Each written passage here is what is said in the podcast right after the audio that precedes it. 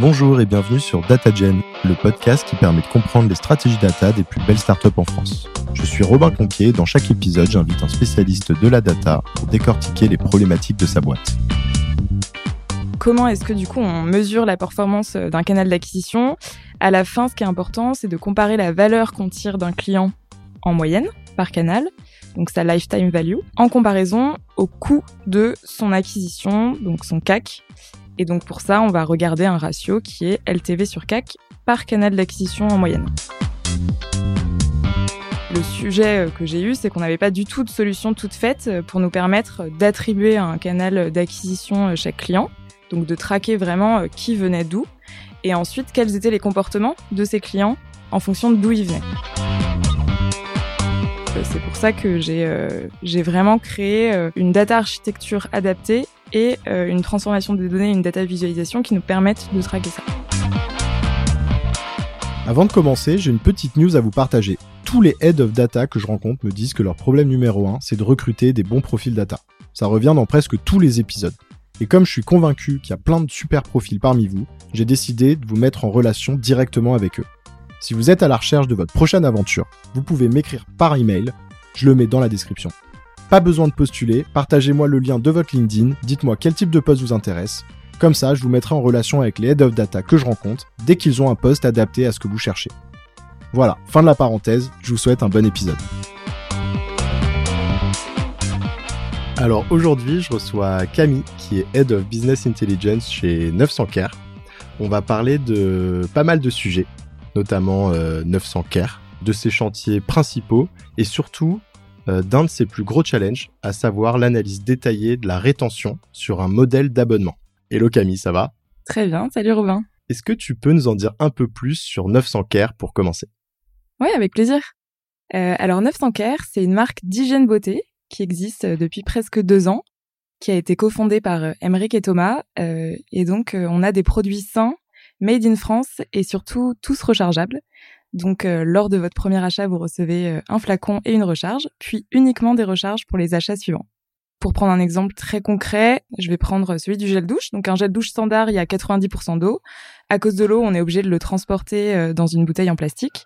Donc quand tu achètes un gel douche, tu achètes de l'eau que tu as déjà chez toi, emballée dans du plastique, que tu vas jeter pour acheter de nouveau exactement la même bouteille. Donc chez 900 Care, on a une solution super pragmatique euh, pour répondre à cette absurdité. On compacte tous les ingrédients actifs dans une poudre qu'on peut donc conditionner dans du carton.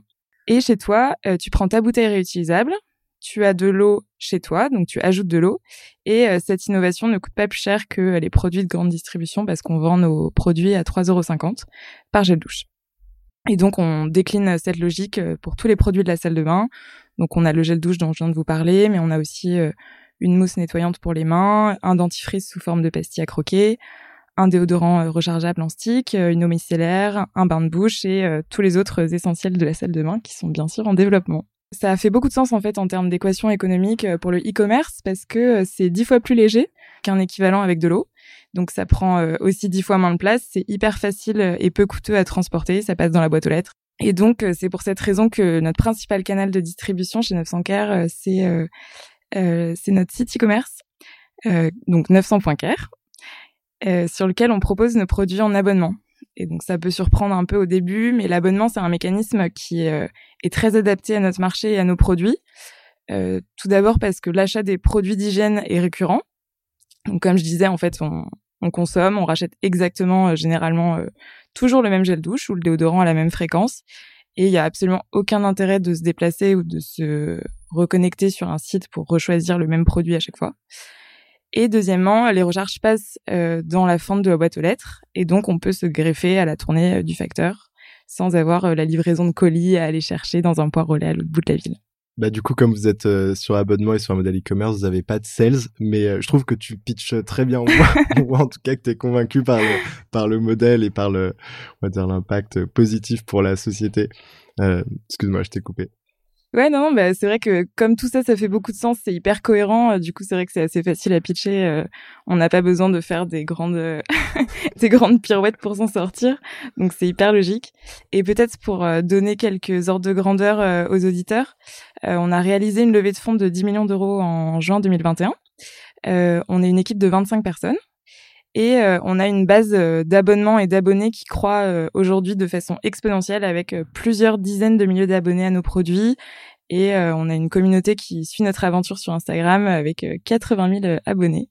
Donc euh, voilà, on est en très forte croissance en ce moment et on a vraiment l'ambition d'avoir un impact écologique important. Donc ça passe par des prix hyper accessibles, comme je le disais, mais aussi une très forte croissance, un volume important pour pouvoir toucher le plus de monde possible. Comment tu t'es retrouvé Head of Business Intelligence chez 900K euh, j'ai fait un parcours euh, classique euh, de bon élève, donc prépa puis école de commerce. Donc c'est d'ailleurs là qu'on s'est rencontrés avec Robin. J'ai travaillé trois ans dans un cabinet de conseil en stratégie qui s'appelle Advancy, donc d'abord à Sydney puis ensuite à Paris. Et ce qui m'a guidée tout au long de ce chemin, c'est la curiosité et la diversité des sujets abordés. Donc, euh, bah voilà, en prépa, on découvre euh, des choses fantastiques sur plein de sujets différents. En cabinet de conseil aussi, on change super fréquemment euh, d'industrie de problématiques. Donc, j'apprenais énormément. Mais j'avais une envie grandissante de rejoindre une startup super early stage pour pouvoir vraiment construire, sortir un projet de terre. Et ça faisait plusieurs années que je suivais les innovations de l'industrie cosmétique. je mourais d'envie de, de rejoindre ce marché. Et donc, quand j'ai vu la campagne de crowdfunding euh, de 900 Care, j'ai euh, directement écrit à Emric et Thomas, puisqu'en fait, ils ont commencé leur euh, leur aventure par une campagne de crowdfunding qui, a, qui a eu un impact assez massif. Donc, je leur ai écrit, je leur ai dit, bah, j'adore votre concept, c'est hyper puissant, est-ce que je peux vous rejoindre? Et donc on avait commencé à discuter et donc dès qu'ils ont levé leur leur fonds, ils m'ont appelé pour me dire bah, est-ce que tu tu veux être head of business intelligence chez 900 Care C'est un rôle qui paraît très adapté, donc euh, viens nous rejoindre. Et donc j'ai pas hésité euh, une seconde. Excellent. Justement, on va rentrer un peu plus dans le voilà dans le sujet de ce rôle. Quels sont tes plus gros chantiers en tant que Head of Business Intelligence? J'ai plusieurs casquettes qui sont assez différentes finalement, mais euh, le point commun de de toutes, c'est que ça à chaque fois c'est très chiffré. Donc j'ai une première casquette qui est de m'assurer qu'on prenne les meilleures décisions rationnelles grâce à la donnée. Donc ça, c'est vraiment toute la partie BI et data architecture. Donc sur la data architecture, bah, il suffit de collecter, transformer les données. Donc là, je travaille avec des freelances euh, parce que je n'ai pas de compétences euh, techniques pour cela. Et ensuite, euh, on a une partie de data insight. Et donc là, c'est assurer un reporting pour suivre notre performance, faire des analyses ad hoc pour optimiser notre performance, etc. Ma deuxième casquette, c'est euh, celle de coordonner les clôtures comptables, de m'assurer qu'on ait un reporting financier euh, qui corresponde à notre business. Et je surveille euh, le cash flow, les évolutions de marge, donc vraiment un, pôle finance que je gère également. Et enfin, j'ai un rôle qui pourrait se rapprocher de celui de chief of staff dans d'autres structures, c'est celui d'aider les fondateurs dans tous les sujets stratégiques, les préparations de board, les sujets un peu chauds du moment qui peuvent les occuper.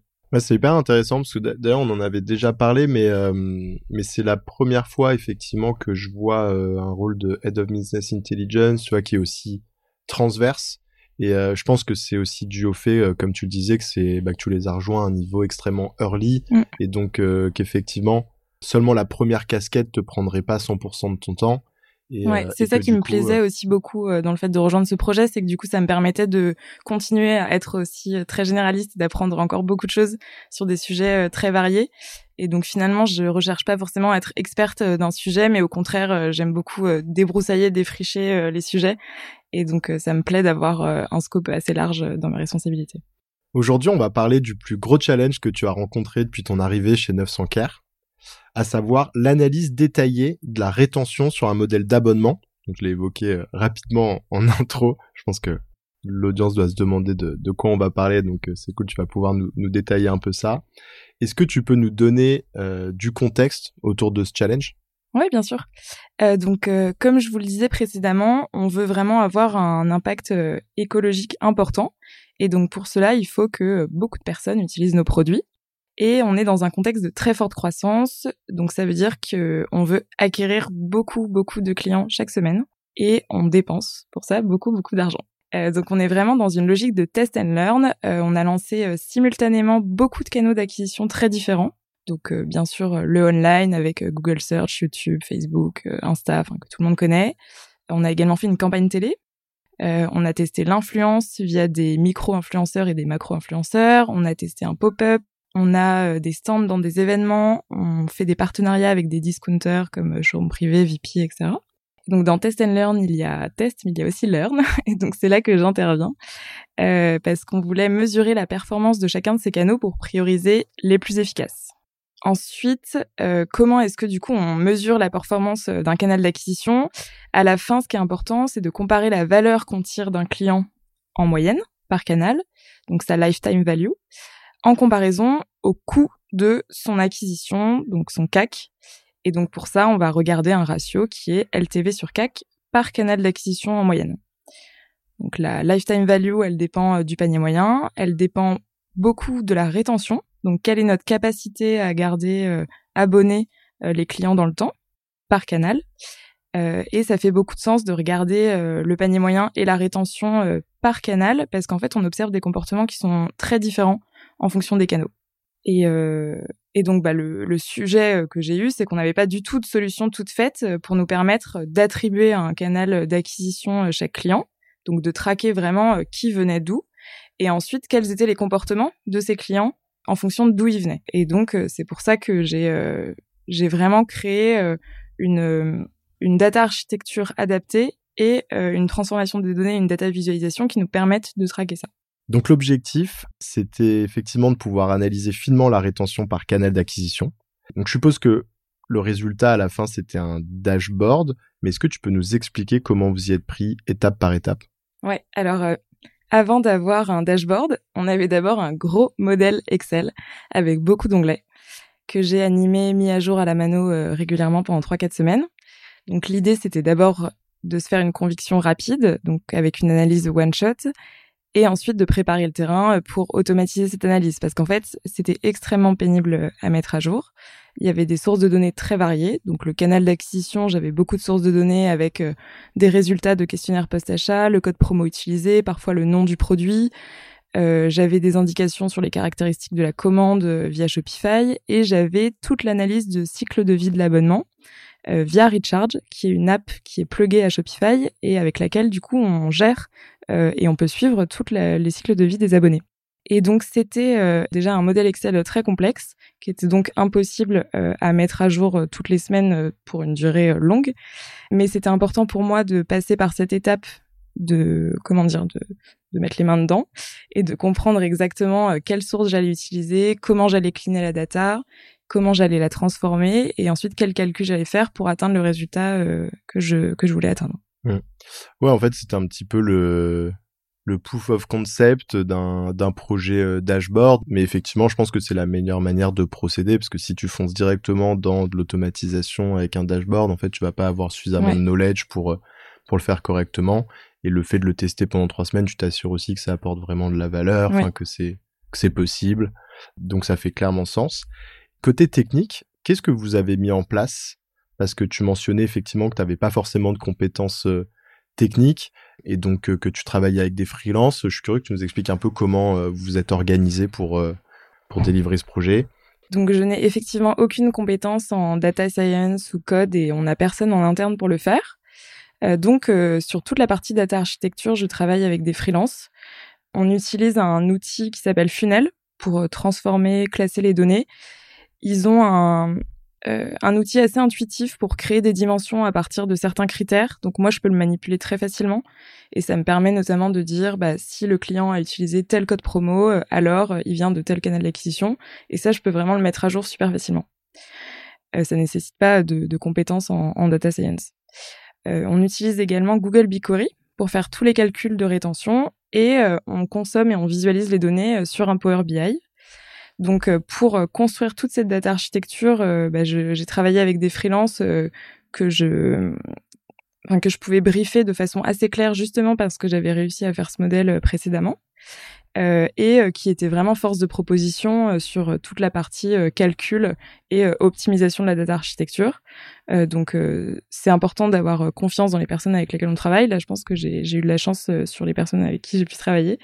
Euh, et, euh, et d'ailleurs, je les sollicite toujours régulièrement pour améliorer et continuer de créer de nouveaux dashboards euh, sur, sur Power BI. Quelles sont les plus grandes difficultés que vous avez rencontrées dans le cadre de ce projet? Alors, c'est peut-être le fait qu'on a on n'attend pas d'avoir des données clean pour euh, les consommer. Et en fait, je suis sans cesse en train euh, de me demander ce qui peut polluer les données, euh, comment je devrais les traiter différemment. donc, pour prendre un exemple concret, on, aujourd'hui, on, on, essaye d'augmenter le nombre de produits par panier avec euh, des opérations euh, de phoning. Donc, le service client rappelle parfois des clients en leur proposant des nouveaux produits. Et en fait, ça, c'est quelque chose qu'on n'arrive pas à lire ensuite dans Shopify et dans Recharge. Et, et, donc, il faut que je mette en place un tracking spécial. Mais en fait, en parallèle, du coup, les dashboards ne savent pas qui a ces opérations. Et donc, forcément, on a certains chiffres qu'il faut interpréter différemment. Ou en tout cas, il faut avoir conscience qu'on a des biais et connaître ces biais-là pour pouvoir euh, faire les bonnes analyses. Tu peux nous donner des exemples de décisions business qui ont été prises euh, grâce à ces analyses? Ouais. Euh, le but, c'était vraiment de segmenter les canaux entre ceux qu'on devait arrêter et ceux sur lesquels on devait accélérer compte tenu de la rétention qu'on avait euh, sur ces différents canaux. Donc on a vraiment dépriorisé euh, par exemple euh, la communication payante sur l'influence avec les gros influenceurs parce qu'en fait on s'est aperçu qu'on ne retenait pas les clients qu'on avait acquis grâce aux influenceurs. On avait fait cette tentative parce qu'on s'était dit qu'on allait chercher une cible plus large, qui nous connaissait pas forcément, euh, mais en fait, euh, on s'est rendu compte que c'était des clients qui étaient très attirés par la promo qui était donnée justement par les influenceurs et qui n'avaient pas forcément d'affinité avec euh, l'écologie plus que ça, qui du coup ne se désabonnaient aussitôt qu'ils s'étaient abonnés. Ok, hyper intéressant. C'est vrai que parfois on est tenté lorsqu'on veut aller toucher effectivement une, une, audience plus large de passer sur un bah, sur un canal qui est un petit peu plus mass market Exactement. parce que bah ça va être aussi une manière d'aller récupérer des gens qui sont dans notre cible. Mm. Mais, euh, mais c'est vrai qu'en termes de retour sur investissement, en revanche, je pense que c'est pas forcément euh, ce qu'il y a de plus intéressant. Et par exemple, tu parlais de la télé. Euh, vous avez pas eu le même problème sur la télé, du coup, parce que c'est quand même très large comme, comme canal. Alors la télé, il y avait un double objectif qui était un objectif de notoriété pour se faire connaître et aussi un objectif d'acquisition, puisqu'on est trop petit pour se permettre de faire juste de la notoriété on a été assez surpris, agréablement surpris des retours euh, qu'on a qu'on a eu sur la télé puisqu'on a eu quand même énormément de nouveaux clients euh, grâce à cette campagne-là et on les retient on retient ces clients assez bien. Donc finalement, c'est quand même plutôt une opération euh, qui est positive d'un point de vue d'acquisition et de rétention. Euh, néanmoins, c'est quand même un coût qui est très très important. C'est plusieurs centaines de milliers d'euros euh, qu'on a mis dans cette campagne. Donc, euh, c'est pas forcément quelque chose qu'on va reproduire tout de suite, ou en tout cas pas dans les mois à venir, étant donné le, les impacts financiers que ça génère. Ok, c'était un objectif un peu différent. Et la dernière fois qu'on avait échangé, tu avais mentionné bah, que ce, ce, projet dont tu as parlé aujourd'hui était clé pour aller réconcilier votre North Star Metrics donc, euh, je pense que la North Star Metrics, c'est euh, la métrique que tu évoquais tout à l'heure. Donc, c'est euh, le coût d'acquisition client sur la long term value mmh. du client. C'est marrant parce que ce concept de North Star Metrics, enfin, il est quand même utilisé un peu à, à toutes les sauces. pour ceux qui seraient pas familiers, c'est c'est un concept, je pense, qui vient surtout des, des startups de tech de la Silicon Valley, comme Facebook, Google, etc., qui préconisent en fait de réussir à, à englober les objectifs les plus importants de l'entreprise dans une seule métrique et ça permet d'aligner euh, toute l'entreprise sur un objectif commun. Et c'est vrai qu'au final, dans mes échanges que j'ai pu avoir avec les, les invités sur ce podcast, eh ben, on en a rarement parlé de ce concept. Est-ce que tu peux nous expliquer le choix de cette North Star Metrics chez 900 Care et euh, peut-être nous raconter comment vous l'utilisez en pratique? Euh, alors déjà, c'est vrai que pour donner un peu de contexte, chez 900 Care, on est effectivement très focus. Euh, on a des OKR, donc euh, on a des OKR pour le, la boîte en général, et ensuite chaque département a ses OKR aussi, et on suit vraiment donc les objectifs et results euh, toutes les semaines. Donc ça, c'est euh, vraiment pour nous important parce que ça nous permet de focaliser notre énergie et notre argent au bon endroit pour des choses qui ont de l'impact pour nous aujourd'hui. Euh, et ça permet aussi de savoir où est-ce qu'on en est par rapport à notre BP. Donc aussi de bah, de se rendre compte de la cadence, de célébrer les victoires quand on dépasse les objectifs et d'éventuellement mettre un coup d'accélérateur quand on est un peu en retard. Euh, et donc effectivement, une de nos North Star Metrics, c'est le nombre d'abonnements et le nombre d'abonnés. En fait, on sait exactement euh, chaque semaine euh, à combien on est, quel est l'objectif du mois, et on le partage toutes les semaines en kick-off. Quelles sont les prochaines étapes justement en termes de, de business intelligence au sens large chez 900K euh, bah, pour la data et la BI, c'est de continuer à avoir une data qui est vraiment orientée prise de décision business. Donc on est notamment en train de regarder l'upsell, donc c'est comment faire en sorte que un abonné puisse avoir plusieurs abonnements. Et donc on teste des différents mécanismes pour proposer à nos clients d'adopter toutes les solutions 900Care. Euh, et il faut que je traque ça. Ça pourra faire euh, l'objet d'un deuxième podcast pour donner un exemple. Mais euh, voilà, c'est euh, aujourd'hui l'idée, c'est vraiment c'est vraiment de construire toujours une architecture qui est vraiment super efficace et orientée prise de décision. Mmh. Et je me demandais du coup si vous commenciez à envisager, par exemple, d'internaliser certains postes si oui, un, peu à quel euh, moment et quels seraient euh, les, éléments qui déclencheraient le fait que, que vous pensiez à structurer peut-être un, un département un peu plus global, comme par exemple on voit dans d'autres entreprises Est-ce que c'est juste euh, le moment où toi tu, tu sors le drapeau blanc et tu cries à l'aide parce que t'es parce que sous l'eau? Ou est-ce que c'est. Je sais pas, ouais, si vous en avez déjà parlé. bah, c'est forcément contraint par par l'argent. Euh, donc euh, le, forcément la taille de l'équipe euh, ça a un impact financier donc je le sais parce que je gère également la finance dans mon scope et donc peut-être qu'effectivement on aura l'occasion d'agrandir le département stratégie BI data architecture un peu plus tard mais aujourd'hui je pense que en fait on n'est pas on peut vraiment prendre les bonnes décisions et avoir une bonne lecture de nos chiffres juste avec en fait juste en se concentrant sur l'essentiel euh, je pense que c'est aussi euh, important et finalement c'est assez précieux de pouvoir se dire qu'on a peu de moyens et euh, donc quand on a peu de moyens, finalement, du coup, on se pose aussi la question de qu'est-ce qui est le plus important pour nous aujourd'hui à traquer. Et c'est pour ça aussi qu'on a des OKR pour être sûr de concentrer justement nos ressources au bon endroit. Euh, après, je suis assez satisfaite de l'équilibre entre freelance et interne aujourd'hui. Euh, je pense que c'est pas soutenable d'avoir que euh, la data en externe parce que justement, euh, j'apporte à mon avis vraiment la compréhension business et les besoins qu'on a chez 900 qui sont vraiment pas semblables d'une startup à l'autre. Donc, je pense que c'est quand même très important d'avoir cet équilibre-là. mais aujourd'hui, les freelances, ça permet aussi d'avoir des gens qui sont très très compétents et donc d'avoir des experts sur leur sujet. Donc, je pense que c'est des personnes qu'on aurait quand même du mal à recruter en interne, peut-être parce que aussi du coup eux ils acquièrent leurs euh, connaissances euh, parce qu'ils peuvent travailler sur plein de sujets différents et donc ils peuvent être force de proposition parce qu'ils ont vu aussi autre part euh, avant ces cas de figure là. Écoute Camille, on arrive sur les dernières questions. on a pas mal débordé donc je te propose qu'on les fasse en, en questions-réponses. Est-ce que tu as une recommandation de contenu à partager à nos auditeurs? Oui, alors euh, en termes de podcast, de podcast business, pardon, euh, j'adore Entreprendre de la mode de Adrien Garcia, c'est vraiment très concret. Et en termes de podcast politique intellectuel, euh, je suis assez fan du Nouvel Esprit Public de Philippe Meyer. Ok, je connaissais pas, je vais aller, je vais aller découvrir ça. Qu'est-ce que tu aimes dans la data? Si on fait des calculs pertinents et qu'on est sûr de ces données, c'est assez irréfutable. donc quand il s'agit de prendre une décision, je trouve ça confortable de pouvoir s'appuyer dessus. Qu'est-ce qui t'a le plus fait progresser? Euh, bah, je pense que c'est de mettre les mains dedans. Euh, parce que quand j'avais aucune, euh, enfin j'ai aucune compétence technique et donc j'avais quand même gratté la terre pour construire du coup ce modèle dont on a parlé aujourd'hui et ça m'a permis d'avoir les discussions techniques et même de challenger certains choix techniques qui étaient faits parce que j'étais justement rentrée dans le détail. Donc je pense que c'est important de, de mettre les mains dedans.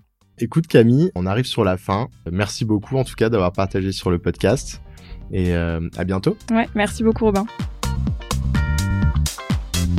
Merci d'avoir écouté cet épisode.